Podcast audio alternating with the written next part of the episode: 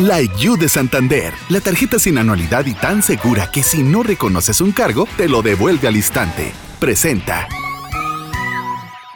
Milenio Podcast. En portada. Historias que se escuchan. Este jueves se llevó a cabo la cumbre de líderes de América del Norte en Washington, D.C., donde se reunieron el presidente de México, Andrés Manuel López Obrador, su homólogo de Estados Unidos, Joe Biden, y el primer ministro de Canadá, Justin Trudeau, con la finalidad de fortalecer las relaciones entre los gobiernos y desarrollar las cadenas de suministro de la región. Otro de los puntos a tratar fue la cooperación contra la pandemia del COVID-19 y los niveles de seguridad, la competitividad y el desarrollo igualitario y sustentable, así como la migración. López Obrador destacó que esta nueva relación va a ayudar a que se logre una integración económica frente a otras potencias. Propuso impulsar un programa de inversión productiva para sustituir importaciones e hizo un llamado a sus pares a frenar el rechazo a trabajadores migrantes. ¿Por qué no estudiar la demanda de mano de obra y abrir ordenadamente el flujo migratorio? En fin, el tratado comercial es un valioso instrumento para consolidar nuestros procesos productivos, aprovechando el gran potencial que representa el mercado interno, el cual nos permitirá desarrollarnos como ninguna otra región en el mundo. El mandatario mexicano reconoció la iniciativa de Biden para regularizar la situación migratoria de 11 millones de mexicanos que se encuentran en Estados Unidos. En apoyo a las gestiones del presidente López Obrador para que se impulse la propuesta, grupos de migrantes se hicieron presentes a las afueras del Instituto Cultural Mexicano en Washington, así como en el Parque Lafayette, con mariachis, globos y banderas. Más tarde, la Secretaría de Relaciones Exteriores dio a conocer que Estados Unidos invertirá en los programas sociales Sembrando Vida y Jóvenes Construyendo el Futuro en el norte de Centroamérica y el sur de México. Biden planteó que ambas naciones son pares y se encuentran en un ambiente de igualdad, diferente y emergente, que se basa en respeto mutuo. Recordó que los tres países comparten un gran potencial que se debe de aprovechar. Nuestra visión para el futuro de Norteamérica tiene que ver con nuestras fortalezas compartidas, así como con tres democracias vibrantes y también las poblaciones y las economías que han trabajado juntas siempre, donde podemos reunirnos el día de hoy y podemos enfrentar todos los retos tomando el tiempo para hablar entre nosotros, trabajando juntos. Por su parte, el primer ministro de Canadá agradeció la organización de la cumbre, que comentó no se había realizado desde el 2016, cuando él recibió a los entonces presidentes Barack Obama y Enrique Peña Nieto en Ottawa. Trudeau celebró los fuertes vínculos de amistad entre las tres naciones. Somos tres países con vínculos muy fuertes entre nuestros pueblos, con visiones, con valores para el futuro. Estamos fuertemente unificados y entonces es un gran placer estar aquí con ustedes para poder hablar de esto, del futuro, cómo podemos seguir ese futuro juntos todos.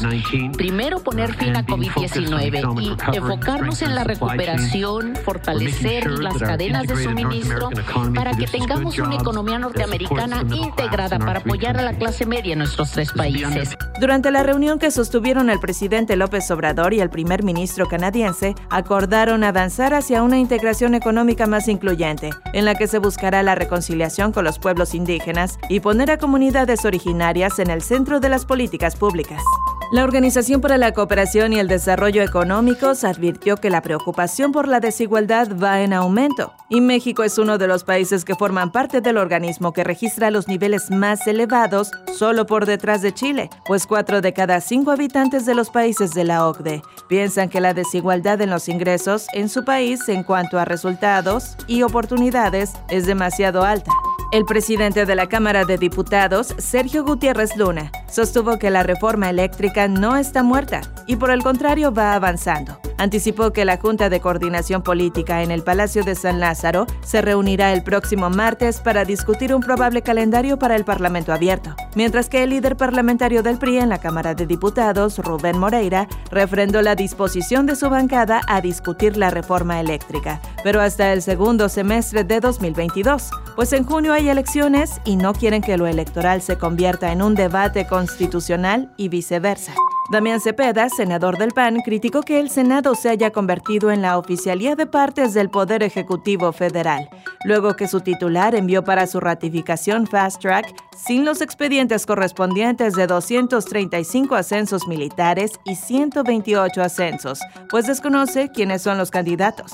La fiscalía que lleva el caso de Emma Coronel pidió al juez que aplique a la esposa de Joaquín El Chapo Guzmán un castigo de cuatro años de prisión, más cinco años de libertad supervisada y una multa de millón y medio de dólares. Esto tras declararse culpable de conspiración para distribuir drogas, para cometer lavado de dinero y por involucrarse en transacciones con un narcotraficante. El Comité contra las Desapariciones Forzadas de la Organización de las Naciones Unidas dialogó con asociaciones y familiares de víctimas de desaparición, quienes denunciaron ante ellos impunidad y falta de resultados de las autoridades mexicanas. Así lo dijo Leticia Hidalgo de Fuerzas Unidas por nuestros desaparecidos en Nuevo León. Nos escucharon, les dimos un amplio contexto de las desapariciones en Nuevo León, hablándoles de que existen más de 5.000 personas desaparecidas y más de 2.000 cuerpos sin identificar y más de 54 ADNs que no hace campaña la Fiscalía para entregar a sus, a donde pertenecen, a sus familiares.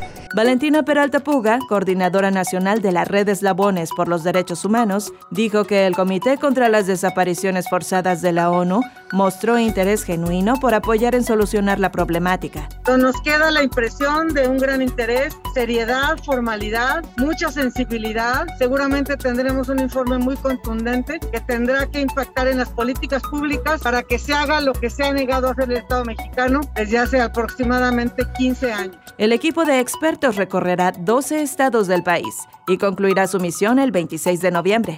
Madres y padres de niñas y niños con cáncer acudieron a la Fiscalía General de la República para comparecer ante el Ministerio Público como parte de las investigaciones que se iniciaron por el desabasto de medicamentos y quimioterapias en agravio de los menores de edad. El gobernador de Jalisco, Enrique Alfaro, señaló que ante la preocupación que ha existido por la efectividad de la vacuna contra el COVID-19 de la marca Cancino, ya se analiza la posibilidad de generar un refuerzo para los maestros que recibieron este biológico. En 24 horas, México sumó 356 nuevas muertes por coronavirus y 3.915 casos, con lo que se acumulan 291.929 defunciones y 3.854.994 contagios, de acuerdo con la Secretaría de Salud. Milenio Podcast. La IU de Santander, la tarjeta sin anualidad que personalizas por dentro y por fuera y se adapta a tus múltiples personalidades, presentó.